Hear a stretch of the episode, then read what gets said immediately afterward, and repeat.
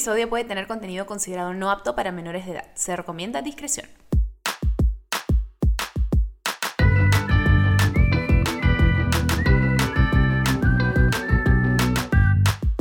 Bebé, escúchame. Buenas, ¿cómo están? A todos los que nos están escuchando, a ti que estás escuchando en el carro, a ti que escuchas en la cama, mientras estás viendo Netflix también, pon pausa a tu Netflix y presta atención, bebé, porque este episodio te va a gustar. Hola a todos. aquí por aquí, casual, grabando pues para ustedes. Estoy contenta y muy emocionada por el episodio de hoy porque es un tema que realmente me parece fascinante. Me me intrigan montones estos, estas cosas, me, me, encantan, me fascinan, porque cada vez que pruebo alguna herramienta diferente que esté relacionado a saber un poco más de, de mi yo, de mi identidad, de, de o sea, mi, mi yo superior, me, me, me, deja realmente como embobada con las cosas que me dicen, porque muchas personas te dicen tanto de ti sin realmente tener cómo conocerte y qué loco cómo tanto de una persona puede depender de, del momento en el que naciste, el lugar en el que naciste y la hora exacta, ¿no? Como que todo. Y pues el día de hoy tenemos a un astrólogo, artista plástico, canalizador, director de arte, cabalista, guía de meditación e instructor de yoga. No saben todo lo que es este joven así, multitasker, pero increíble. Y realmente es bien loco, ¿ya? Porque la vida lo llevó a explorar diferentes prácticas espirituales como para él mismo conocerse y entender más su camino. Y desde que descubrió la cábala, viviendo en Nueva York, inició un camino en la astrología terapéutica, fundó un oasis holístico aquí en Lima, Perú, donde yo vivo. Eh, y pues de la nada terminó atorado en pandemia en Tulum y ha empezado todo este camino diferente de vida y cada vez va aprendiendo más sobre todo esto. Y wow, no se imaginan lo increíble, todas las cosas que realmente él conoce. Eh, eh, va a ser súper interesante poder conversar con él, así que sin nada más que añadir, quiero darle la bienvenida. Daniel Torres Calderón.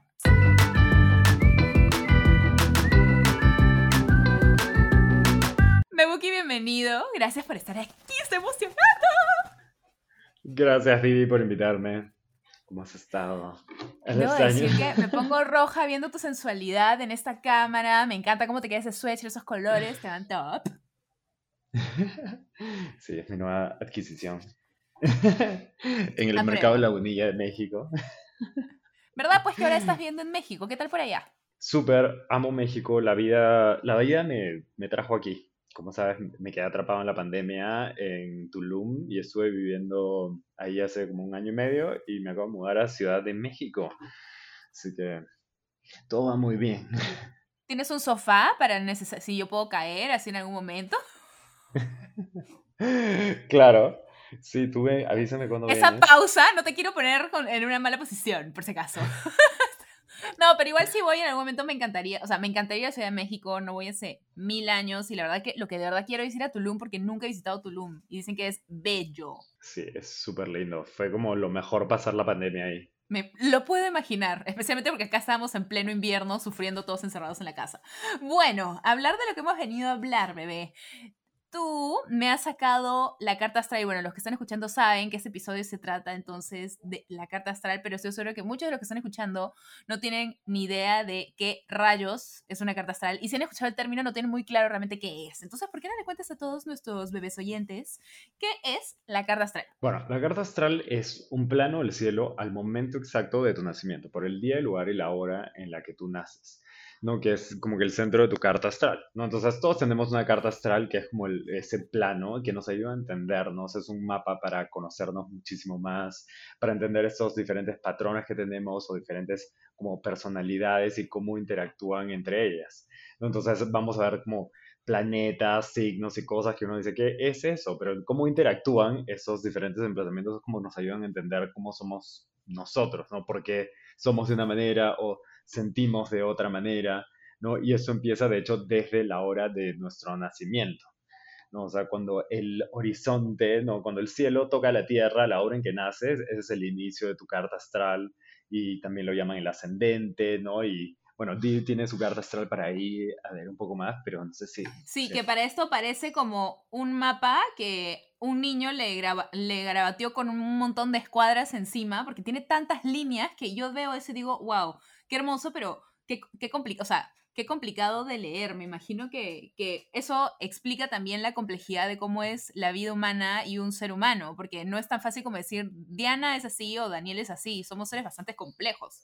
Totalmente, ¿no? O sea, con la carta astral entendemos como esos diferentes niveles de nuestra personalidad por cómo somos, cómo sentimos, cómo deseamos, cómo nos relacionamos, nuestro rol con el dinero, con el trabajo, con el éxito, inclusive se puede ver desde vidas pasadas a diferentes cosas. La carta astral, o sea, tiene un montón, un montón de información y también depende de la persona que te la lea, el nivel de información que puede llegar a tener. Y es también como hay diferentes niveles de información. Yo por eso nunca lo digo como que esta es la verdad o este es tu futuro, sino te habla de tendencias, de comportamientos, de procesos, de cosas que mientras ves más niveles de lectura puedes entender a, a mayor profundidad a una persona, ¿no? Porque es muy diferente a, ya, yo soy, ese, yo soy Virgo y tú eres Escorpio, entonces lo que sabemos de estos signos es así. Porque es como que sí, pero ¿por qué siento de esa manera? ¿Por qué en verdad no me reconozco tanto con mi signo? ¿Por qué no? Y es como porque, Claro. sí, Y es la típica además que muchos dicen, ay, yo soy Scorpio, tú también, pero somos totalmente diferentes. Esto es Floro. Por ejemplo, Jaime, mi, mi marido, es de los no creyentes en, en los zodiacos, esas cosas ya. Es súper escéptico en todo ese tema. Y dice, no, pero, o sea, no puede ser que todos los horóscopos como digan lo mismo para la misma persona. Le digo, claro, pero es que es mucho más complejo que eso. Eso es solo una, una cosa y bueno, de todo también debe haber en el mundo, ¿no? Porque nunca dejan de haber personas que ta- también te pueden estafar a decir, sí, pues yo leo tal cosa y dicen cualquier cosa. Yo sé que no es tu caso, bebé, porque no es la primera vez que he hecho un tipo de sesión así contigo y tú me has, pero sacado cosas que yo no, no tendrías por qué saber, honestamente. Y lo más loco es como tú dijiste, ¿no? Es una especie de mapa de tu vida, entonces no es que te dice, como tú dices, tu futuro es así, sino que momentos en tu vida en los que puedes haber sido más propenso a algún tipo de cambio en particular o algún tipo de suceso, ¿no? La vez pasada es justamente este podcast surgió de la idea, bueno, aparte que me apasiona este tema y soy tu mega fans, surgió la idea que yo también escuché otro podcast donde a una persona también le hablaban de su carta astral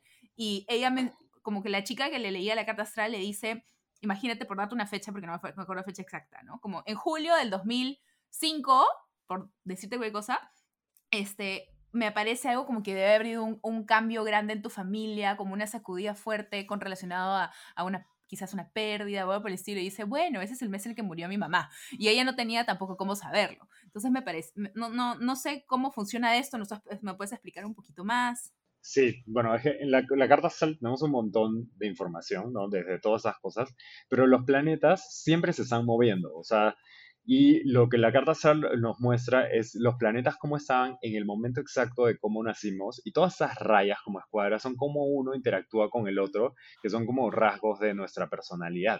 Pero entonces, ¿cómo nos Es ayudan? demasiado Sí. bonito. Y también cómo los planetas se van moviendo, nos ayuda a entendernos qué estamos viviendo en ese momento, cuál es nuestro proceso ahora. Y hay tránsitos de planetas como que son muy importantes, como Saturno, que es el planeta del tiempo, de la madurez. No, y Saturno es un planeta que, por ejemplo, tiene un tránsito de 29 años, que por eso entre tus 28 y tus 30 años llega al mismo punto que estaba cuando tú naciste, y eso se le llama el retorno de Saturno, ¿no? Que es como el llegar a la madurez. Entonces, generalmente ese es un quiebre muy importante en casi todos en la vida, pero dependiendo del lugar donde estés, ¿no? Por ejemplo, tú tienes a Saturno en la casa uno en Capricornio, ¿no? Entonces, entre tus 28 y tus 30 años fue ese proceso de madurez personal, de quién es Diana, de tu identidad. También Saturno es el planeta de tu casa 2, que es el dinero, pero es principalmente también la autovaloración. Entonces, fue unos años de empezar a entender mucho más tu autovaloración y cómo está conectada con tu Desde mi identidad. nacimiento hasta los 28. O sea, el- esos años de tus 28 a tus 30 ¿no? Que justo es lo que acabas de pasar. También ese proceso de madurez que tú vives, que la vida se pone dura para que tú madures y en los temas que tú probablemente has madurado, en temas de tu identidad, de cómo te muestras hacia el mundo, ¿no? De tu autovaloración, ¿no? Y también como Saturno tiene un aspecto de Quirón, cómo utilizas tus propias heridas para como expresar tu propia ide- identidad, ¿no? Como que eso puede haber sido como que un quiebre bastante fuerte en tu vida, ¿no? O sea, ¿qué pasó? ¿Te acuerdas en ese momento? ¿Entre los 28 y los 30? Sí, o sea, que es como ahorita, ¿no? O sea, que es... Mm, yo me casé a los 30. El, el- mi- mi- el año en que yo cumplí 30, yo diría que fue el mejor año de mi vida. Me casé, saqué un libro, me fue súper bien en el trabajo, saqué mi colección, con, cumplí mi sueño de trabajar con Disney, saqué una colección de bikini junto con ellos, o sea, realmente fue el mejor año de mi vida. Del tanto así que no me acuerdo exactamente realmente cómo debe haber sido del 28 al 30. Sé que estaba trabajando, Claro. um, pero escribí el libro entre 28 y 30, supongo. Aunque no, el- el- lo, empecé a escribir cuando... Ay, no sé bien. Claro, porque Saturno en tu Claro, el caso... año en que yo o sea, cumplí 30. Claro, el año que tú cumpliste 30 también, Saturno está en tu casa 2 del dinero, Júpiter también está en tu casa 2 del dinero, entonces de hecho tus 30, tus 31 tú puedes haber tenido un crecimiento económico muchísimo más grande. Pero los años antes fue como, a ver, como que cómo me trabajo a mí misma para que ese crecimiento suceda.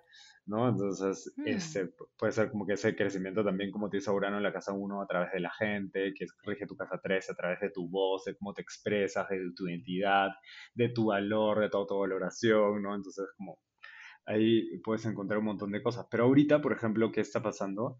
Que es algo que nos puede estar moviendo a muchos, ¿no? que Saturno, que es el planeta que mueve muchas cosas, ahorita está en Acuario y está haciendo un aspecto tenso al planeta de Acuario, que es Urano. ¿no? Y esto es algo que empezó el año pasado, en marzo, ¿no? Porque Saturno es el tiempo y la estructura y Acuario es los cambios y la revolución. Entonces, desde que Saturno entró en Acuario, nos habla de desde cambios. que empezó la pandemia aquí en Lima. Exacto. Literalmente desde que empezó la pandemia aquí en Lima. Literal en el mundo. Porque de pandemia empezó en otros, en otros sitios también. Porque en algunos sitios cerraron antes. Acá literalmente cerraron en marzo. Mm, ya es que, que, fue en marzo el momento que se perfeccionó esa cuadratura de Saturno en Acuarios, cambios estructurales de la sociedad. También como Acuario es ese signo súper libre y Saturno hasta los límites, los límites a la comunidad, la restricción social. Y estaba haciendo un aspecto tenso a Urano, que es, Urano también es el planeta de los cambios, pero Tauro es el signo de la estabilidad, ¿no? Entonces, es signo que es súper chill. Pero Urano en Tauro ya desde hace años nos dice, mira, todo lo que quieres que se quede forever se va a mover, ¿no? Entonces nos viene a mover el piso y por eso desde hace como 3, 4 años, inclusive por ahí un poco más y sobre todo estos últimos, pueden haber visto como relaciones súper largas que ustedes pensaban que iban a durar para siempre, terminaron, las compañías también, como que cosas súper estables empezaron, se empezaron a mover, ¿no? Porque Urano en Tauro también es utilizar nuestro valor de diferente manera y el año pasado fue bastante de eso, ¿no? De, temas sociales, de cambios. Y este año, esa marca del 2021 es como Saturno hace un aspecto tenso con Urano, que por ambos lados nos dicen, a ver, ¿quieres seguridad? Tienes que salir de tu zona de confort. ¿No? Quieres éxito, tienes que empezar a hacer algo que te ligue a lo social, que aporte a la gente. Y entonces ese Saturno en un aspecto tenso Urano a todos nos están impulsando a cambiar en ciertas áreas de nuestra vida. Que el año pasado se sentía como, sé que necesito un cambio, pero no tengo idea cómo hacerlo y este comienzo de año que fue súper intenso y rápido también. Y empezar a entender sobre todo mayo. Mayo y junio deben ser dos meses como muy duros para todos que nos hicieron notar, ok, aquí es el cambio y lo tengo que hacer ya. Y en este momento necesito ese cambio de perspectiva y en ese momento ya tengo un poco más de claridad en qué es lo que tengo que hacer. Wow, qué loco. Todo eso está como demasiado on point con toda la situación también política del país y también con un montón de cosas que han estado sucediendo en otros países. Sí, ¿no? Porque de hecho... O sea, tú hubieras podido saber que iba a haber algo como la pandemia leyendo la carta. bueno, o sea, siempre, de hecho, en todo lo que pasó en 2020 se hablaba desde hace bastante tiempo en astrología, pero nunca nadie iba a saber que iba a pasar de esa manera. O sea, siempre se hablaba ah, pero de sí temas... que iba a pasar algo. Que iba, que iba a ser un cambio fuerte, ¿no? Y hasta el 2022 están todos esos temas de cambios estructurales, sociales, ¿no? O sea, pero uno que, que iba a saber, ¿no? O sea, sí dicen que algunas predicciones nos tratamos X, ¿no? Pero en verdad sí se sabía que algo iba a pasar, iba a haber un cambio, iba a haber un quiebre, de qué manera iba a ser, no siempre íbamos a saberlo, ¿no? Puede manifestarse la energía también de muchas, de muchas diferentes maneras, por eso a mí no me gusta mucho la astrología predictiva que te dice, esto va a pasar, no, sino, mira, hay una tendencia de esto y de esto, de esto, entonces tú puedes utilizar la astrología como una guía para saber dónde moverte, para saber en qué momento, ok, necesito no, address this situation en este momento, o esta cosa, o de esta manera, ¿no? En vez de,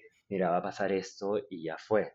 ¿no? O sea, entonces, claro, pues, que es lo que muchas personas tienen miedo cuando se trata de este tema de astrología, porque piensan, ay, no, pero ¿qué tal si me dicen que se va a morir alguien o que va a pasar no sé qué? Y es como, no, bebé, no se trata de eso. Sí. no, o sea, es como se trata de cómo utilizar esa información de, para en algo que te ayude a avanzar. ¿No? a crecer ¿no? y a evolucionar y a notar también dónde tienes que dirigir ciertos cambios o, atención en tu vida. Exacto, perfecto. Vamos a ir a una pequeña pausa y vamos con Dani para hablar de qué son los placements, porque se habla del sol, de la luna, del ascendente, pero para entender un poquito más de dónde viene. Así que ahí volvemos.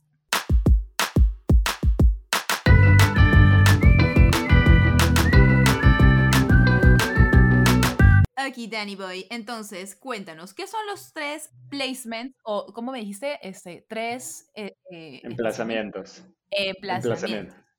Claro, o sea, en inglés lo conocen como placements, en español es emplazamientos, y los emplazamientos son cómo caen los planetas en tu carta astral. O sea, si ves tu carta astral, es esa rueda que está partida en un montón de pedazos, ¿no? Como, como pedazos de pastel. Y cada uno de esos pedazos de pastel, esas son las casas, exacto. Eso yo lo sé por Caballeros del Zodiaco. sí, ¿no? Caballeros del Zodiaco estaba lleno de estas analogías a la, Oye, y Sailor Moon también. Todo esto me lo sé por Sailor Moon, porque había la Sailor Mars, la Sailor Saturn, salía la, la Sailor Ceres, la Sailor Palas, había todo eso. Y yo es como, ¡Ah! esto es de Sailor Moon, me emociono, me emociono. Sí, totalmente. O por eso, y entonces cada planeta, cada casa tiene un montón de información y los placements son el planeta, dónde cae y en qué signo cae. ¿No? Que por ejemplo, un placement sería, los, los principales son tu sol, tu luna y tu ascendente. ¿no? Y el sol representa tu identidad, quién tú eres, cómo se manifiesta tu energía no primordial masculina. Y por ejemplo, tú tienes el sol en Escorpio. Y el sol en Escorpio es súper pasional, entregado, intenso, ¿no? Pero tiene que aprender a soltar y olvidar, ¿no? ¿no? Así como es súper Escorpio, ¿no? Intenso, súper bruja. Y Amanda. Ah, eso es medio bruja también. Sí, que la mayoría de personas que tienen el sol en Escorpio son brujos. Tienen una super intuición, ¿no? Pero tú también, ¿qué pasa? Que tú tienes el Sol, Plutón y Mercurio en Escorpio, ¿no? Entonces, a veces si tienes solo el Sol en Escorpio, de repente no tienes eso. Pero Mercurio, por ejemplo, es otro emplazamiento, tú lo tienes en Escorpio. Y Escorpio, Mercurio en Escorpio es súper intuitivo, súper brujo, va a lo profundo, pero también su lengüita a veces de ahí como en el corazón. no, que ah. cuidadito con la lengüita, Mercurio en Escorpio. Y tú no solamente tienes eso, tienes a Mercurio al lado de Plutón. Y Plutón es el planeta de Escorpio, por eso tu energía de Escorpio es súper Escorpio, ¿no? No, esa energía ah. intensa, pasional, entregada, y esa energía también FBI, súper investigadora, por eso te das cuenta de si algo quieres saber, lo vas a ver. No, ¿no? Que esa energía también súper bruja, súper intuitiva, ¿no? Que va al fondo del asunto FBI, ¿no? Que llega al fondo de las cosas que necesita entender a profundidad, ¿no? Dímelo todo. Y por ejemplo, ah, otro placement... la carrera equivocada.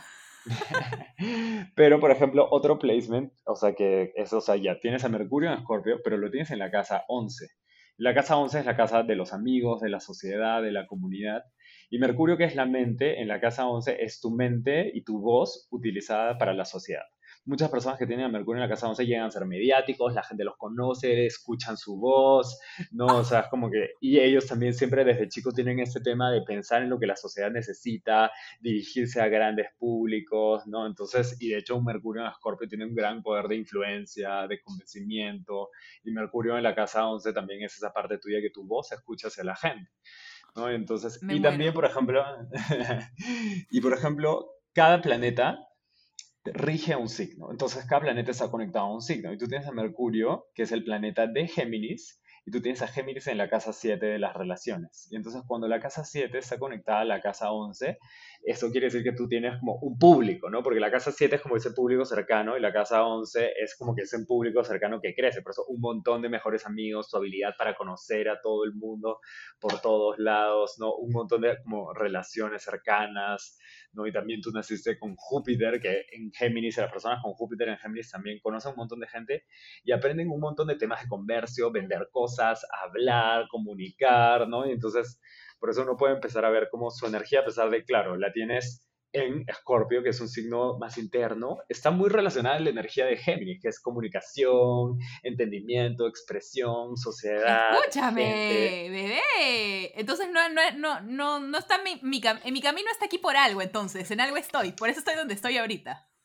Exacto, por eso estás ahí donde estás ahorita, ¿no? Y otro de los emplazamientos más importantes es la luna y el ascendente, porque el sol eres tú y tu identidad, pero la luna te habla de cómo sientes, lo que te nutre emocionalmente, lo que te da estabilidad, y tú naciste con la luna en Capricornio, Capricornio es el signo del éxito, ¿no? Del ¡Ah! signo del éxito, del control, de Por eso Luna en Capricornio, obviamente lo que quiere es ser exitosa, obvio, quiere más. Luna en Capricornio le encantan las cosas caras, ¿no? Es como oh, que le encanta la moda, lo que se vea bien, ¿no? Las personas con Luna en Capricornio también son súper trabajadoras, súper ambiciosas, pero controladoras, ¿no? Entonces, ¿qué es la parte que tiene que trabajar? me cuesta delegar. Siempre es como, tengo que ver y es como, ay, pero mejor ser mejor lo hago yo, mejor lo hago yo. Como que me cuesta un poquito. El tema del control ahí en el trabajo, todo mi tip te dirá, en verdad, me cuesta, me ha costado desprenderme de eso poco a poco. Siento que lo he trabajado mejor, pero me estreso súper rápido cuando siento que las cosas están fuera de mi control. Exacto, por eso Luna en Capricornio, ¿qué le da estabilidad emocional? El control. Que todo salga como ella quería, como ella esperaba, como habían quedado, como tenía que ser, y entonces es como que ahí cuando se le mueve el piso. No, por eso la carta se nos ayuda a entender esos patrones de vibración alta, que es wow, lo mejor que aspiramos a hacer, y vibración baja, que no es que sea lo peor, pero es también lo que todos llevamos, que tenemos que aprender a trabajar como camino de nuestro desarrollo personal. ¿no? Y, por ejemplo, un tercer emplazamiento que es muy importante es tu ascendente. Tu ascendente es tu cara hacia el mundo, cómo tú te mueves por el mundo, cómo te ven los demás, cómo vienes a experimentar esta vida, es como tu cuerpo, ¿no? Y tú tienes el ascendente en Sagitario. Entonces Sagitario es un signo súper expresivo, es un signo súper como, es el signo de los viajes, del extranjero, es el signo de las creencias, ese signo siempre está moviendo. Por eso cuando tú tienes el ascendente en Sagitario, tú siempre necesitas más, nada nunca es suficiente, por eso exagerado. ¿no? Ascendente Sagitario también necesita moverse, acción, aventura, viajes. Para ascendente Sagitario, o sea, ella no puede quedarse toda la vida en su ciudad. Tiene que viajar, tiene que vivir, tiene que conocer el mundo. Es como que a veces esa parte tuya que estás sentada y se te mueve ahí la piernita o estás en Plaza Vea y empiezas a deambular. ¿Qué está buscando? Sabe Dios. Pero algo está buscando, ¿no? ¿Me estás siguiendo cuando voy al supermercado, Dani? ¿Me estás siguiendo? Sí, yo también soy ascendente Sagitario. Ascendente Sagitario, pues necesita ejercicio, acción, aventura, viajes, ¿no? Y de hecho, por ejemplo, tu ascendente es una energía muy diferente a tu sol y a tu luna, porque Sagitario es un signo súper seguro, no súper extrovertido, pero tanto Escorpio como Capricornio son dos signos como más introvertidos hacia adentro. Eso quiere decir que, por ejemplo, la gente te ve Sagitario, ¿no? Así como que, como que puro fuego, intensa, viajera, divertida, jajaja, jijiji, pero en verdad tú eres Escorpio, Capricornio, y como, no, en verdad yo soy tímida, o sea, no soy tan extrovertida como piensas, en verdad me gusta estar en mi casa, ¿no? O sea, en verdad, en verdad le has dado el tino, porque sí, justo de eso estaba hablando con mi amiga Ale el otro día, que ella es medio bruja y también este, le encanta todo, le encanta, tú sí la conoces, Ale Massini, y, este, y me decía, a, a ti, en verdad, la gente te ve totalmente Sagitario, tú te ves totalmente Sagitario, pero yo que te conozco sé que eres más Escorpio, y efectivamente, no es que o sea, yo sí soy, mucha gente me dice, ah, entonces falseas tu personalidad. No, mi personalidad sí es así constantemente, soy mega intensa. Pregúntale a mi marido, esa es la, si tú le preguntas a Jaime en una palabra, ¿cómo me escribiría? diría la palabra intensa, ¿ya? Porque soy como demasiado, tengo que estar haciendo algo todo el tiempo, multitasker, si estoy viendo tele al mismo tiempo estoy contestando otra cosa y estoy como saltando y me emociono y soy súper amorosa, si te, si te abrazo, te apachurro y te beso y te... Y este, sí, me encanta. ¿Quieres salir? ¿Quieres hacer plan? Ya, me afana el plan, pero luego a la hora de la hora soy de que más me gusta y me da flojera salir quiero quedarme comiendo canchita y viendo Netflix. Hacemos ese plan mejor y me quedo en la cama, ¿mañas? O como que me afano, pero luego a la hora de la hora, si me das para escoger entre hacer cosas y quedarme en la cama chorreando, me quedo en la cama chorreando.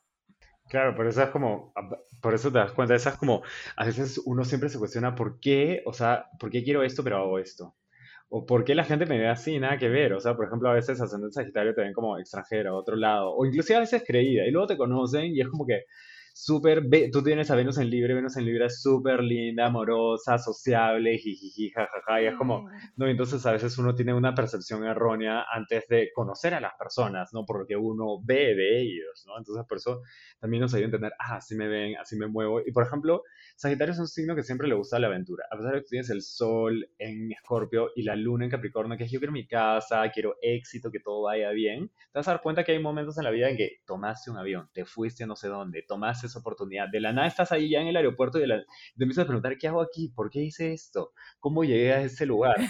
¿No? Entonces es como tu Ese plan suena bonito. Sí, ese es muchas veces tu ascendente que ya es como te mueves, ¿no? O sea, que es como que ya estás haciendo una cosa nueva, sobre todo como es Sagitario, ¿no? Aventura, y dices, ah, ok, ¿no? Y empiezas a entender diferentes cosas en tu vida. ¿No? Qué loco, es una manera distinta para poder entenderte, ¿no? Entonces, la carta astral te sirve para eso, para poder conocer más eh, de las cosas que te ayudan a, ¿cómo dices? a vibrar en alto y a vibrar altas vibraciones y bajas vibraciones. Eso me parece súper lindo porque muchas personas dicen, no, es que eso es algo feo de mí y algo que no debo hacer.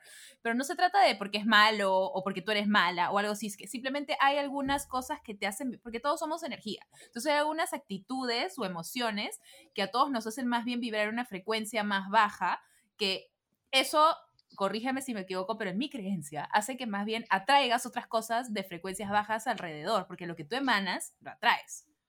Completamente, es 100% como tú dices, ¿no? Y entonces, y por ejemplo, o sea, esa, la energía de vibración a baja, a veces cuando uno la juzga, cuando uno no la entiende, cuando uno no la acepta, es como que no, no la puede trabajar, no la puede soltar y tampoco puede entender cómo eso también puede estar muy conectado hacia muy grandes talentos que tenemos. Por ejemplo, tú tienes ya, la luna en Capricornio, sí, es un poco controladora. Y tienes a Saturno, el planeta de Capricornio, en la casa uno Por eso tu energía de Capricornio es bien fuerte. El tiempo, la hora, las cosas, el éxito, más, ta, ta, ta. ¿No? Que a veces uno se... Y a veces uno se puede juzgar, Ay, ¿por qué, tengo, ¿por qué tengo que ser tan duro? ¿Por qué tengo que ser así? Pero cuando uno no entiende, o sea, no trabaja eso, no se da cuenta que también esa misma energía que se puede sentir controladora es esa energía trabajadora, responsable, ambiciosa, dispuesta a sacrificar muchas cosas, dispuesta a siempre avanzar, a querer crecer, a querer ser mejor. Entonces uno puede empezar a entender esa energía desde otro lado cuando la trabaja. No es que soy controladora, no, sino como que quiero más en la vida y que, ok, aprendo a soltar el control, pero me doy cuenta que si quiero lograr algo, yo tengo que trabajar por ello y a eso le tengo que dar tiempo. Entonces uno puede transformar esa, como que esa sombra en algo que realmente es luz en su vida. Claro, cuando entiendes un poquito más de, eh, de lo que te hace sombra, puedes encontrar la luz, digamos. Totalmente, ¿no? O sea, porque Eres un poeta, Michi. claro, porque uno no puede cambiar algo que no está dispuesto a aceptar, ¿no? El primer... O a ver, porque puedes estar totalmente o a ver, Exacto, ¿no? Y entonces cuando uno empieza a entender eso es como, ok, está ahí, lo veo, de repente al comienzo no puedo hacer nada, pero lo veo y lo reconozco y poco a poco empezaré a hacer algo frente a ello, ¿no? Entonces, y hay muchos procesos así que empiezan así, que los procesos más grandes empezaron con un pequeño pasito, ¿no? Entonces, por algún lado tenemos que entender, por eso la carta astral también te puede dar un montón de herramientas de cómo cambiar la perspectiva que tú tienes de tu vida, empezar a notar talentos que de repente tú sabes que tienes, pero nadie te lo ha dicho y, nadie, y tú como nunca has sido por eso, dices, ay, no, no sé, la desconfianza, la duda, la autocrítica que a veces nos detiene. ¿no? Entonces, por eso también el autoconocimiento también es la base para la autovaloración, la autoaceptación y poder reconocer nuestros talentos y hacer algo con ellos. Totalmente. Ahora, te quiero preguntar un poquito, porque solamente las personas que están escuchando quieren saber, ay, pero quiero saber entonces un poquito más del signo, porque la mayoría de personas conocen su signo zodiacal del sol, digamos, pero no saben su ascendente, no saben de la luna. Entonces, ¿qué te parece si después de esta mini pausa vamos a hacer una pequeña descripción de cada signo? ¿Te gusta la idea o no? Sí. Hagámoslo. Ahí volvemos, bebés.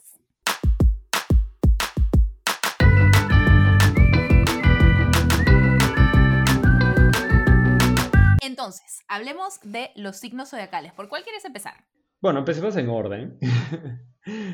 como Virgo que soy, me gusta ir como que ordenadito, ¿no? Entonces, los signos son 12, ¿no? Y ahí, bueno, hay elementos, hay cosas que mejor de repente nos va a tomar mucho tiempo. Pero el primer signo del zodiaco es Aries, que es el signo de la fuerza, de la independencia, del empoderamiento, de la identidad. Por eso las personas cuando son en Aries es como que, obvio, sí, soy Aries, ¿no? Tiene una cosa ya ahorita, pero Aries, Soy lo máximo.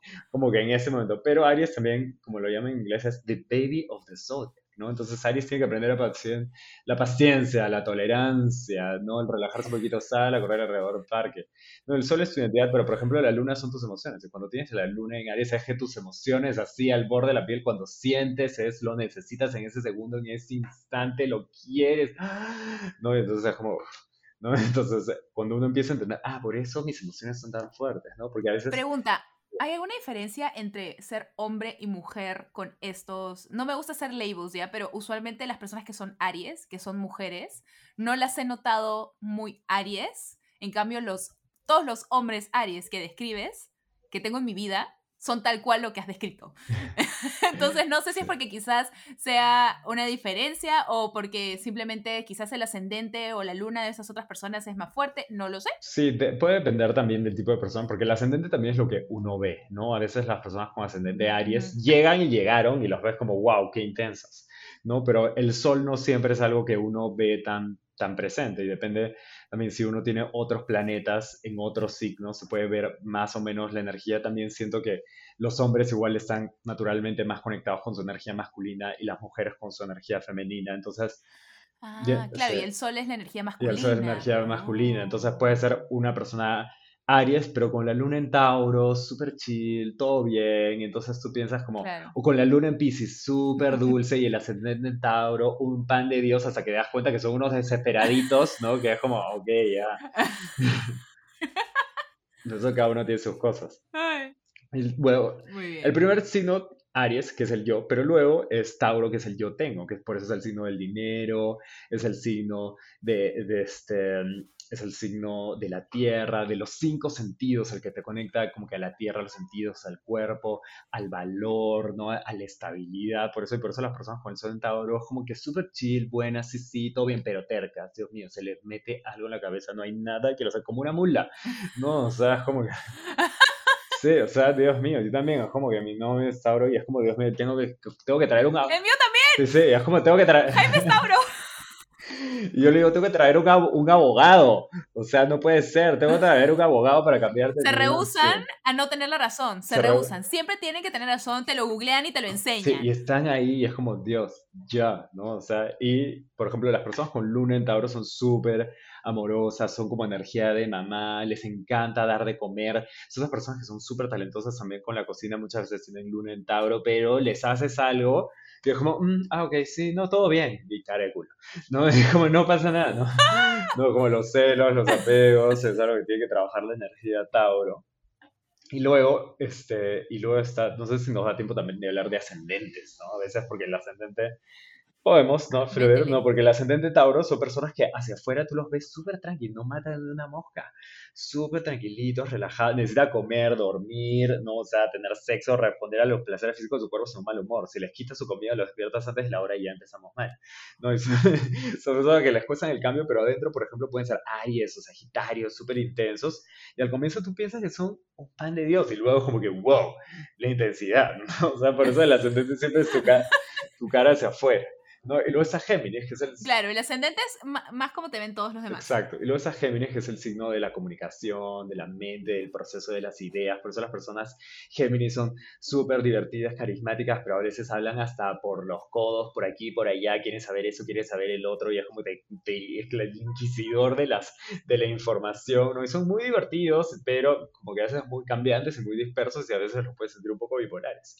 No, que blanco que negro, que izquierda que Has derecha. descrito a mi mamá, pero más, más perfecto. Mi mamá es demasiado Géminis. Mi Sí. mamá es como súper volada, distraída, pero mega carismática. Conoce a todo el mundo, es amiga de todo el Sí. mundo, a donde va, es el centro de atención, porque lo- su energía atrae, es como que súper positiva. Sí. Y este. Pero, pero sí, pues, este, es más dispersa y todo le liga al final. Sí. Es como, está volada todo, pero no pasa nada por acá. Ni se dio cuenta que, que, que hubo un bache o algo porque ella pasó nomás y todo le salió Sí, súper Géminis, ¿no? Y por ejemplo, cuando tienes la luna en Géminis, yo que tengo la luna en Géminis, es tu corazón, ¿no? Que necesita expresarse y decirlo, por eso a veces es como que uno ni siquiera termina de decirlo y lo dijo, ¿no? Y lo vomitó y a veces las otras personas como, wow, y yo como, ah, ups, no, en verdad no quería decir eso. ¿No? También las personas con luna en Géminis hablan por los codos y les encanta hablar y ser escuchados, ¿no? Pero hay una tendencia a racionalizar mucho sus emociones, que te hace muy empático, pero a veces es como que, ¿por qué siento esto? ¿Y por qué no? Y entonces es como un pasar de emociones, es como feliz, no, no me siento feliz, triste, no, bueno, no me siento triste tampoco, no, entonces es como next, next, es un poco cambiante en Géminis, sí, y las, las personas con ascendente Géminis son súper camaleónicas, ¿no? O sea, con todos los looks, son personas que conocen a todo el mundo, que siempre están hablando, expresando, llevando un curso, entendiendo algo, ¿no? Y tienen amigos de los hippies, de los entrepreneurs, de las fashion bloggers de por aquí, y siempre caen bien en todos lados, pero que a veces se pierden en el mundo, ¿no? Y mi papá que es ascendente Géminis, yo a veces digo, no le puedo creer nada hasta que pasa, porque siempre me está contando una historia.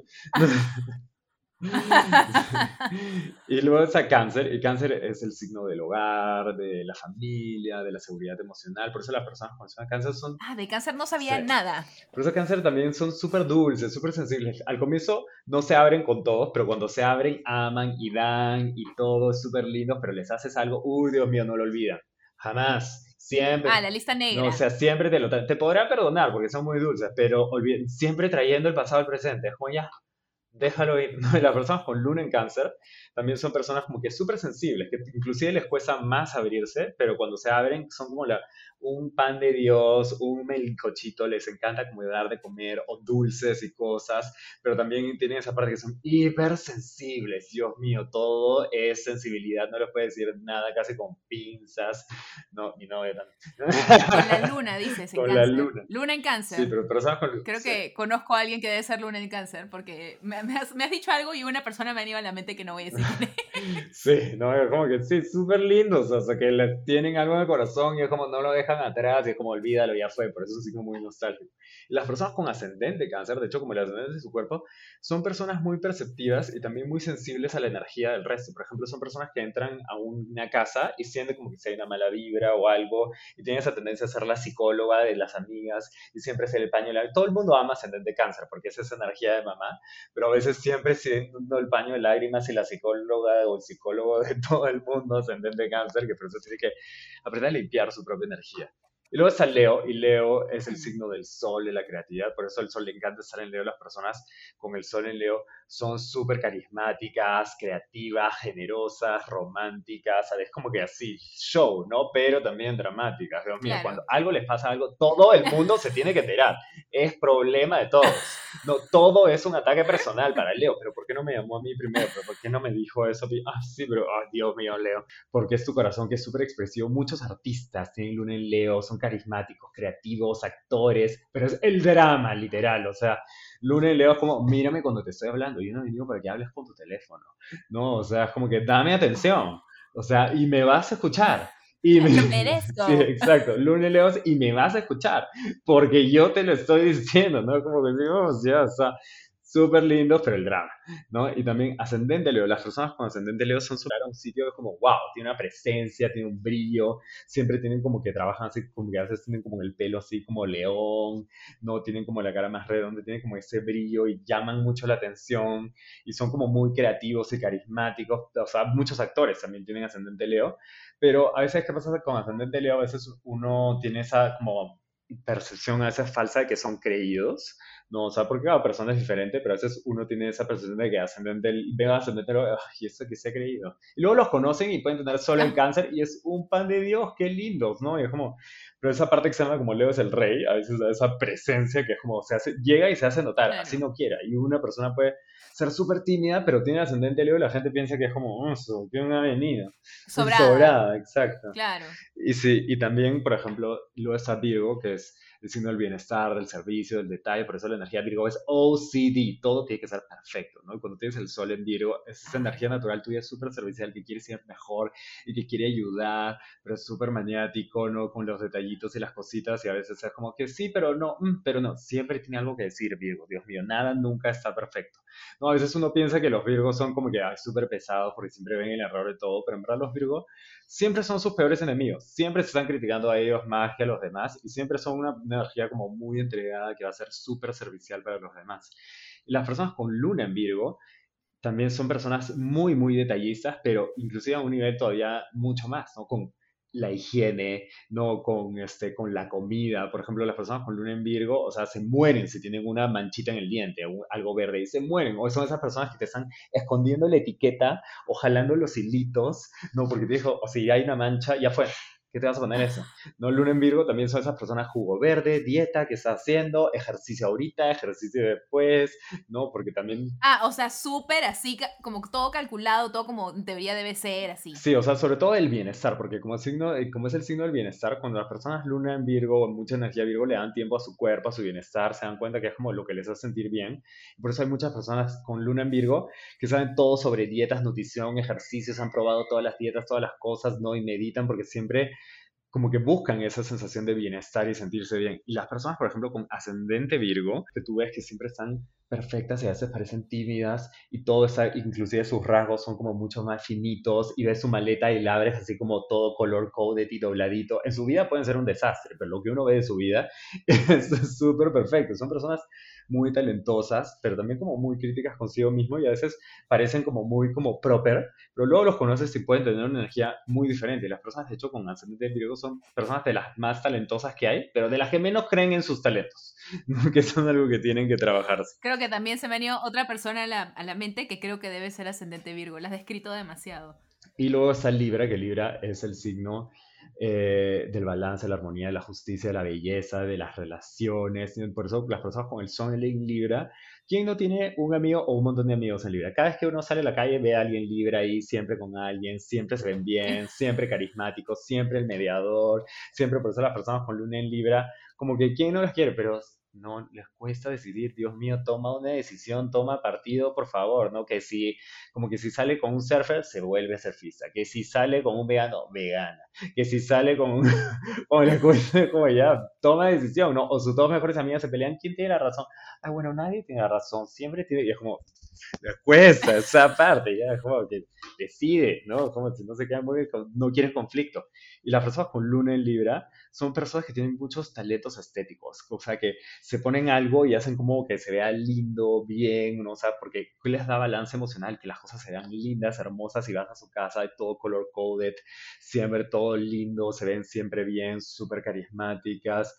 No, pero también qué pasa que a veces con la luna en Libra pasa algo en tus relaciones, se te mueve el cielo, la tierra, la vida, porque todo tiene que estar lindo. Son los que más detestan el conflicto y también son los que son los que más pelean por, las, por los derechos y la justicia de los demás, pero por los suyos a veces no tanto. ¿no? Y la energía libre es súper también como que la justicia, pero se olvida de ella misma. Y luego las personas con ascendente libre son personas que siempre se ven súper bien, tienen un montón de amigos, siempre están saliendo, no se ven súper lindos, pero nunca están solos, siempre están con alguien, ¿no? De relación en relación, que es como que lo que tienen que, que trabajar, ¿no? Aprender su identidad, de estar solos. Personas con luna libre son esas que a veces van, a tu casa y es como, ay, ¿te puedo lavar los platos? No, o sea, y empiezan a arreglar y ponerlo todo bello, lindo y hermoso y es como que ya, tranqui, ¿no? O sea, que son como por eso siempre se ve bien, ¿no? Y tiene muchos talentos sociales, ¿no? Y la gente por eso siempre piensa que son súper extrovertidos, pero a veces pueden ser tímidos si uno no sabe. Las personas, y la energía Scorpio es la energía de la entrega, de la pasión, de la transformación, de la, de la intensidad emocional, ¿no? Por eso mm. Scorpio es súper intenso, ¿no? Y las personas con el sol en Scorpio son... Amor, amor, amor, amor, amor, amor, Claro, son como que, ah, no, la pasión, la entrega, la intensidad, no, la intención, ah, no, pero son personas también intensas que tienen que aprender a olvidar, a soltar, a decirle adiós, dejar el pasado en el pasado, no, a no tomarse las cosas personales, no, a decir ya pasó en el 2004, dile, dile chao, ya fue, no, no a cerrar capítulo. Es que puedo perdonar, pero no me olvido de esas cosas, como que están ahí atrás. Sí, Scorpio es ese signo que menos olvida, por eso es el que más tiene que aprender a soltar y cerrar capítulos, ¿no?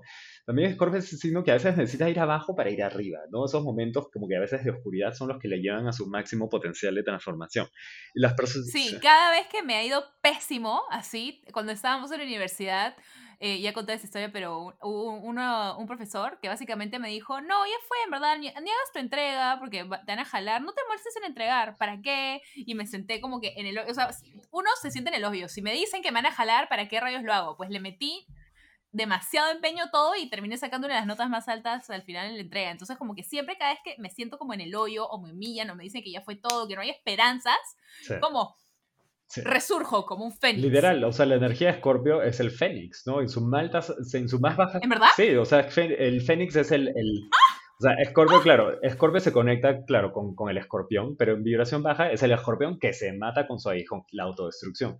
Pero en su vibración más alta es el ave fénix, que de las cenizas resurge así como fuego, con alas doradas, no como un pollo muerto, no, mucho mejor que antes, ¿no? O sea, por eso Escorpio tiene ese súper potencial. Y por ejemplo, las personas con luna en Escorpio son súper brujas, son de las más brujas que hay súper intuitivas y de hecho también las personas con luna en escorpio, o sea, nadie ama como luna en escorpio, porque es tus corazones que se entregan completamente, la pasión, entrega, pero nadie odia como luna en escorpio, ¿no? Porque todo tiene dos lados.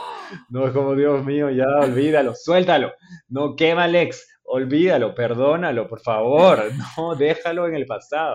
No, por eso todos tienen esas dos polaridades. Las personas con ascendente escorpio, como el ascendente cáncer también, de hecho, los signos de agua son súper sensibles y cuando tu ascendente es un signo de agua, por ejemplo, como escorpio, normalmente tú también puedes ser muy perceptivo a la energía externa. Si alguna veces te preguntas por qué a veces soy como un gato que siento todo, ¿no? Y percibe todo, y por eso las personas con ascendente escorpio son muy intuitivas, a veces calculadoras, no se lanzan hacia las cosas, como entienden más, no Pero tienen esa tendencia a guardarse todo, ¿no? Por eso es como que sienten, pero se lo guardan, ¿no? Entonces algo que tienen que aprender es a soltarlo, porque tienen esa energía de constante transformación en su vida. Las personas ascendentes Scorpio casi como que a veces viven diferentes vidas a lo largo de su vida. También cuando tienen el ascendente Scorpio, esa energía súper intuitiva, ¿no? Súper pasional, pero también súper intensa. Cuando quieren algo es Dios, la intensidad. Eso sí es intensidad, ¿no? También cuando tienes el ascendente en, en Escorpio, por ejemplo, a veces, muchas, muchas veces la gente puede pensar así como ascendente Leo, ah, y está como que resting beach face, literal. A veces incluso la gente como que, tiene, o sea, ascendente Scorpio es como, ah", y luego los conoces, un amor, ¿no? Y es como que, pero cuando algo tienen, algo les pasa, la gente es como, ah, se les tiene un poco de miedo, o sea, así como que súper, como que bitch a veces, ¿no? Y eso es igual, nuestra parte hacia afuera. Y luego está Sagitario, ¿no? Y Sagitario es el signo explorador, el viajero, ese signo que siempre está en movimiento. Por eso cuando tú tienes el sol en Sagitario es tu natural identidad de moverte, de crecer, de saber, de cuestionar. Son esas energías siempre, ¿y por qué esto? ¿Y por qué el otro? Y cuestionando todo y todas las religiones y todas las cosas, ¿no? Que a veces, a veces parecen confrontadores, pero también son muy divertidos, súper cambiantes. Sagitario es ese que es signo que sale un jueves y regresa un domingo, súper exagerados, ¿no? Los excesos, ¿no? Pero son signos súper como que viajeros que son muy buenos maestros, pero tienen que trabajar esa parte del exceso, del dueño de la verdad, literal. El Sagitario es el dueño de la verdad y tiene que trabajar, ok, ya no te la creas. También siempre está enseñando a alguien. ¿no? También la luz, cuando tienes a la luna en Sagitario, es como tu corazón te dice necesitas ser líder. Las personas por eso con luna en Sagitario necesitan movimiento. Muchas veces cuando tienes a la luna en Sagitario ¿no? o el ascendente en Sagitario te estresas y necesitas sentir viento en tu cara, en tu pelo, sentir que estás yendo a algún lado. ¿A dónde sabe Dios? ¿no? Por eso muchas veces coger el carro, la bicicleta, caminar, no te relaja con la luna en Sagitario. Necesitas viajar, aventura, movimiento, cambio, acción. ¿no? Por eso la luna en Sagitario también es muy divertida, pero también muy exagerada. La luna en Sagitario, o sea, cuando come toda la olla, cuando hace dieta, ni medio arroz, ¿no? Se va de un lado al otro lado, ¿no? Y por eso, o sea, es bien extremista, Extremista, ¿no? Y por eso también Luna en Sagitario, cuando se molesta, uff, la ira, la cólera, y luego se le pasa en cinco minutos, y la gente se queda como, ah, y luego ya se está riendo, ¿no? Porque como que tan rápido como viene, se va. ¿no? Entonces... ¿Eso en la luna o en el ascendente? Porque yo tengo ascendente Sagitario, ¿no es cierto? Y pues eso me pasa a mí. Tú describí, como describiste en, en, o sea, ya, yo tengo el sol en Escorpio, efectivamente soy súper apasionada y, y, tipo que me hacen algo y, y, ya, digamos que me olvido un poco, pero digo, nunca me olvido, perdono, pero no me olvido, pero al mismo tiempo eh, no soy de guardar mucho resentimiento, o sea, en el momento me aso porque soy mega apasionada, o sea, me, me suben, las emociones siempre las tengo como que full al extremo, pero luego después al día siguiente como que ya, ya lo superé. O sea, no me olvido que pasó, ojo, pero ya no estoy molesta, como que ya, ya lo superé. Sí, no, porque, o sea, de hecho... Eso es por mi ascendente Sagitario. De hecho, también por tu ascendente Sagitario, porque Sagitario es un signo tipo, ah, ya fue, next, ¿no? Ya me cansé, me aburro, ¿no? A pesar de que Scorpio no se olvida, Sagitario, ya necesito algo nuevo, ¿no? Por eso, y el ascendente, por eso el ascendente Sagitario, que es como tú te mueves por la vida, es viajando, corriendo, explorando, todo es aventura, ¿no? Por eso a Ascendente Sagitario le encanta reírse, llevar un curso nuevo, aprender una cosa nueva, experimentar una nueva cosa, cambiar un nuevo look, aprender esto, hacer el otro. Por eso a lo largo de la vida también viven tanto que pueden ser como muy buenos maestros, no porque sean más sabios, sino porque a lo largo de la vida siempre toman esas decisiones de aprender cosas, de experimentar cosas, de hacer cosas que los hace como que vivir un montón y por eso tienen esa energía de maestros, pero también esa energía de exagerados. ¿no? Sagitario siempre debe hacer ese signo exagerado, como que todo a mil, ¿no? Cuando como todo, cuando dieta, nada, cuando salgo, hasta pasado mañana, cuando no salgo, durante toda la pandemia, ¿no?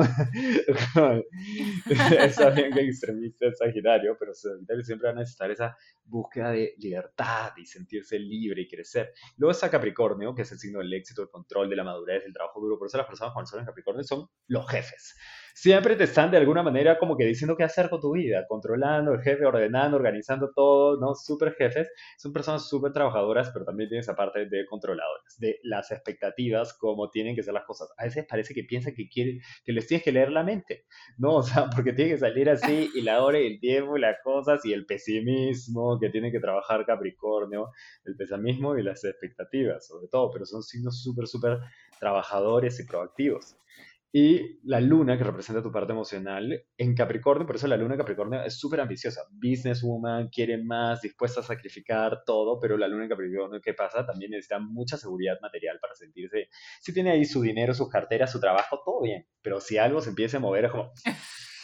no, es como, no, como que, ¿por qué no me han pagado? ¿Por qué no me está yendo bien? ¿Por qué no está? No, entonces, que tiene que aprender a desconectar su seguridad como material financiera de su seguridad emocional, porque son personas también muy proactivas hacia lograr las cosas que quieren. Y de hecho el ascendente Capricornio es un ascendente también como muy interesante, porque como es como te ve la gente y cómo tú te mueves por el mundo, ascendente Capricornio es una persona que generalmente la vida lo obligó a madurar. Desde chiquito, niño viejo, tuvo que crecer, tuvo que tener roles de madurez. Muchas veces cuando uno tiene ascendente Capricornio tiene temas o familiares o con el padre o la madre, esa dinámica que hace que desde chico tenga que tomar esos roles de madurez, tenga que madurar, tenga que crecer, tenga que... Y entonces, ¿qué pasa? Que se dan cuenta que el control les da seguridad y se vuelven controladores. ¿No? Por eso siempre están controlando todo en su vida, pero de hecho ascendente Capricornio también es una de las máximas energías de manifestación, porque siempre se están buscando superar, nunca están satisfechos, entonces son personas que llegan al éxito como que generalmente y que siempre van hacia adelante, hacia adelante, pero que tienen esa parte de nunca se sienten satisfechos. Y entonces, ascendente Sagitario, Capricornio, que ya es un ascendente que tiene que trabajar la autovaloración y aprender a reconocer también lo que ha hecho, y no solamente ver todo lo que le falta, ¿no? Y por eso a veces uno le tiene miedo. Ascendente Capricornio son esas personas que es como, ay Dios, no le quiero decir nada, no, porque están así como que caracol, pero en verdad están en su nota, ¿no? no, pero están así, por eso el tiempo, la hora, la cosa, Ascendente Capricornio. ¿No? Y, este, y luego está Acuario, que es el signo de la comunidad, de los amigos, de la revolución. Por eso las personas con son Acuario son súper cool. Son lo máximo, súper desapegados. Son medio sociales. exacto, súper sociales, desapegados, tienen un montón de amigos, pero también son rebeldes y radicales. Y ellos también se sienten los raritos, ¿no? Y a veces como que se desaparecen del, de la, del mundo, de la vida. ¿Dónde está? ¿Qué fue? ¿Qué pasó? No, el sol Acuario, también el sol Acuario. ¿Qué pasó aquí? Sí, por eso también el sol Acuario son personas que, o sea, que siempre buscan sentirse únicos y resaltarse del resto, pero luego se dejan influenciar demasiado por sus mejores amigos, por su entorno, que es como un poco incoherente, ¿no? Al día a veces se olvida un poco de su yo, pero son personas muy, muy creativas y muy sociales. Y luego está la luna, que representa tu parte emocional. En Acuario, las personas con luna en Acuario tienen una capacidad de ser amigos por todos lados, súper, súper, súper originales, divertidos, y es como que parte de su misión, de su corazón, hacer algo por la gente. Son personas que desde chiquitas seguro, como que son las que le daban de comer a, a, los perritos en la calle, o hacían labor social, o hacían algo por los demás, o siempre están haciendo algo por los demás, que sus amigos son como su familia, que tienen una capacidad de hacer amigos por todos lados, pero luego es como que, no me toques, no me abraces, necesito espacio, luna, en Acuario necesita un montón de espacio, ¿no? Es como que a veces por eso todo está bien hasta que no, radical, chao, se borró. o sea, cambios radicales, esa parte de a veces que cuesta. Creo que Jaime suena eso. Me suena que Jaime debe tener luna en Acuario. Sería chévere después ver qué es, porque no tengo idea más que de su signo del sol. Sí, total, eso nos ayuda a entender un montón a las personas y no juzgarlas, porque cada uno eh, tiene su manera de ser, no es para juzgar, ay, tú eres así, tú eres Acuario, por eso no.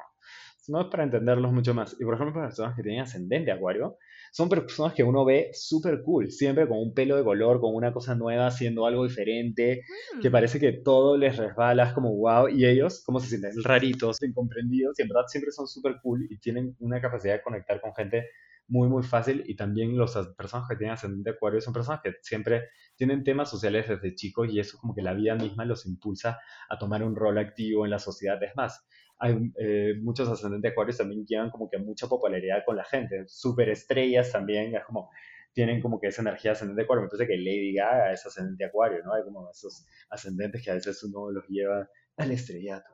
Y luego este, tienes a Pisces, que es el último signo del zodiaco, el que cierra, es el signo del amor incondicional, de la espiritualidad, de la música, de la trascendencia, del todo. Por eso las personas Pisces son un amor, un pan de Dios, súper sensibles, pero también viven en su propio planeta, en el mundo de los sueños, Dios mío, la película que se inventan.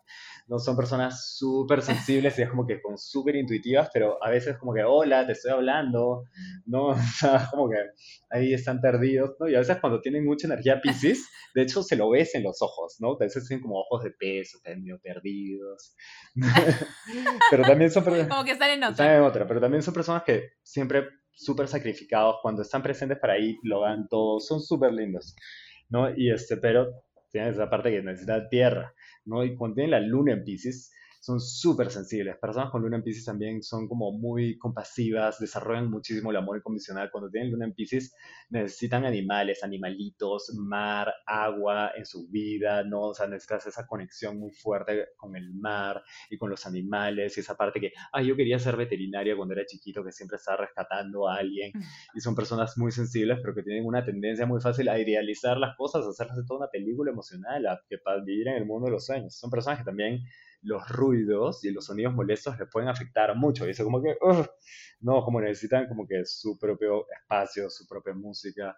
Y también cuando tienes el ascendente en Pisces, son igual que los otros ascendentes de agua, son también personas muy perceptivas a la energía externa, que son muy intuitivos, pero también muy sensibles y a veces cuando su sensibilidad está afectada por la cantidad de gente, las masas de personas o la música o los sonidos, están como que aquí y no están aquí, están como perdidas en el tiempo y el espacio. Son personas también que son súper camaleónicas. Yo he visto muchas actrices y bailarinas ascendente Pisces, ¿no? que como que juegan mucho con su imagen y siempre están cambiando y son súper camaleónicas y se adaptan a todo y fluyen y son personas también que tienen una conexión muy fuerte, muy espiritual, pero que a veces la depresión inventada les gana, porque un día todo está perfecto, maravilloso, el cielo está azul, qué bendición estar vivo, y luego pasa una nube que tapa el sol y nada tiene sentido, y es el vacío existencial de la vida. ¿no? ¿no? Por eso la energía Pisces necesita meditar, necesita agua, necesita música, necesita bailar, es una energía también como muy creativa. No, y ese es, bueno, esos son todos los ¡Qué bestia! ¡Cuánta información! eso es todo.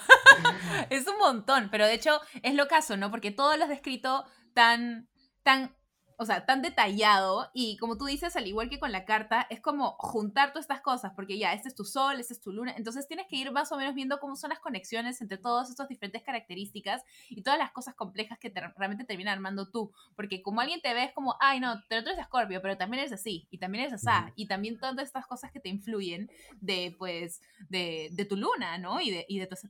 bueno, me puedo quedar hablando de esto horas, vamos a ir a una pequeña pausa y vamos a volver para ya ir cerrando un poco las ideas de hoy, está demasiado chévere.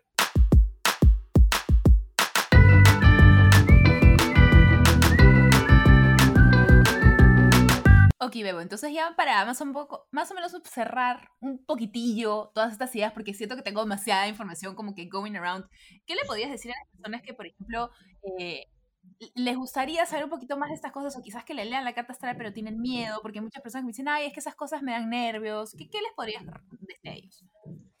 Bueno, uno yo les diría, o sea, no tengan miedo, porque al final uno siempre va a ser dueño de su propio destino, a pesar de que sí, las estrellas, los planetas te pueden ayudar a entenderte mucho más.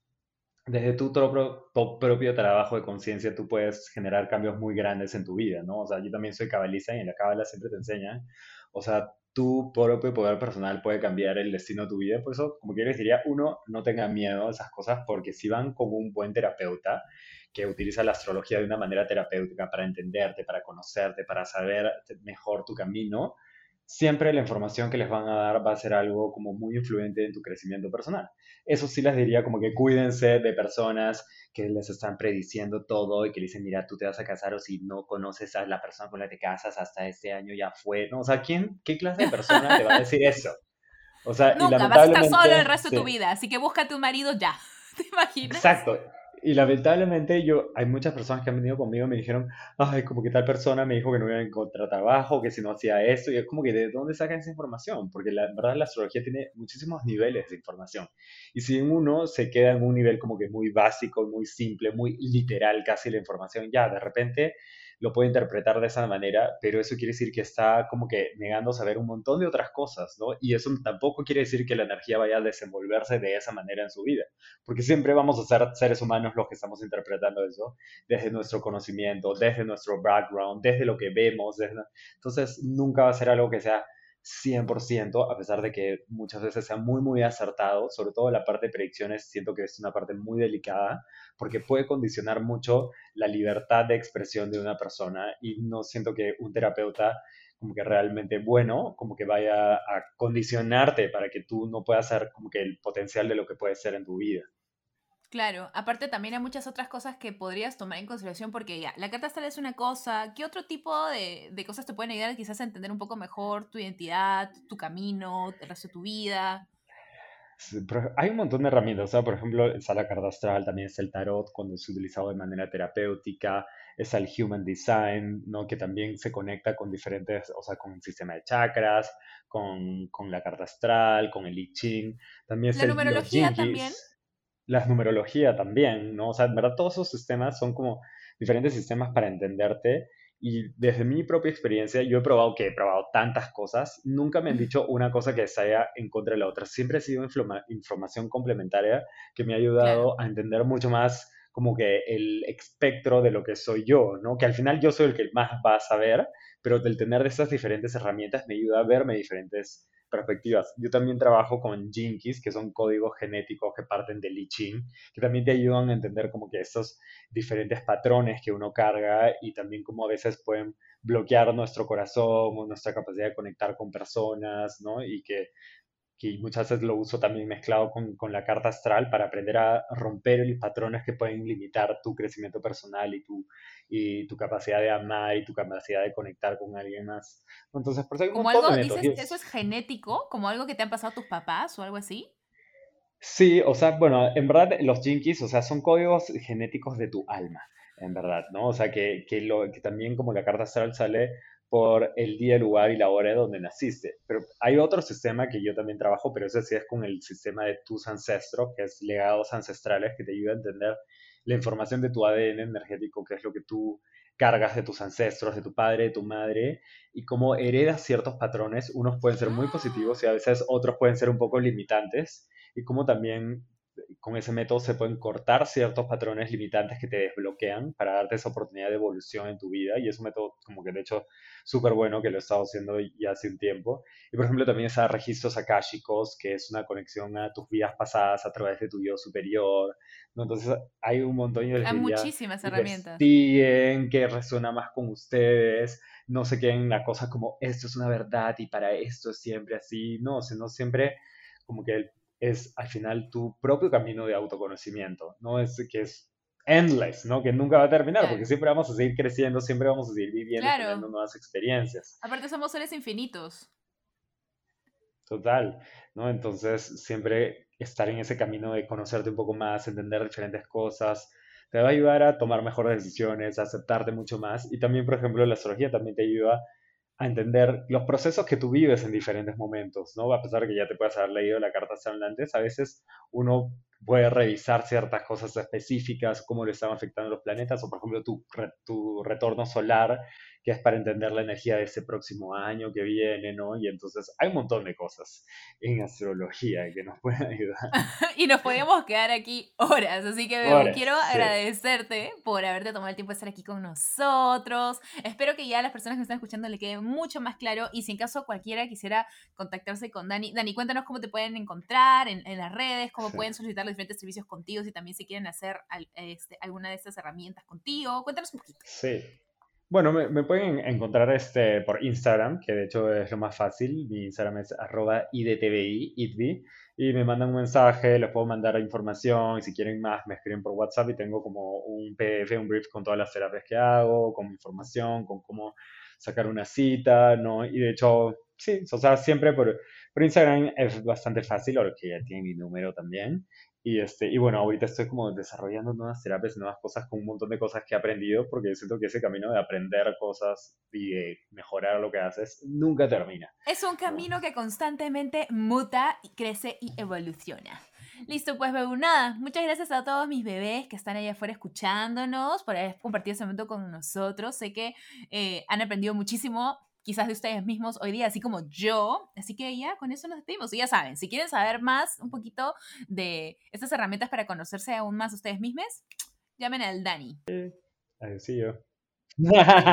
Antes de irme, los invito a que sigan el Instagram de Bebé Escúchame, aparte del Instagram de Dani. Nos encuentran en todos lados como Bebé Escúchame Podcast, porque dije en todos lados. Nos encuentra como Bebé Escúchame Podcast. Por ahí siempre estamos soltando mucha más información de los siguientes episodios. Les preguntamos qué otras cosas les gustaría saber para los siguientes, los siguientes episodios que vamos a grabar. Eh, diferentes, diferentes cositas y pronto se vienen más sorpresas. Hemos hecho un par de sorteos también por ahí, así que síganos si aún no nos siguen. Y pues compartan este episodio si que creen que les podría gustar, ¿no? Eh, así que comparten amor, porque lo bueno se comparte. Ahora sí nos vamos. Chao Dani, chao a todos. Gracias.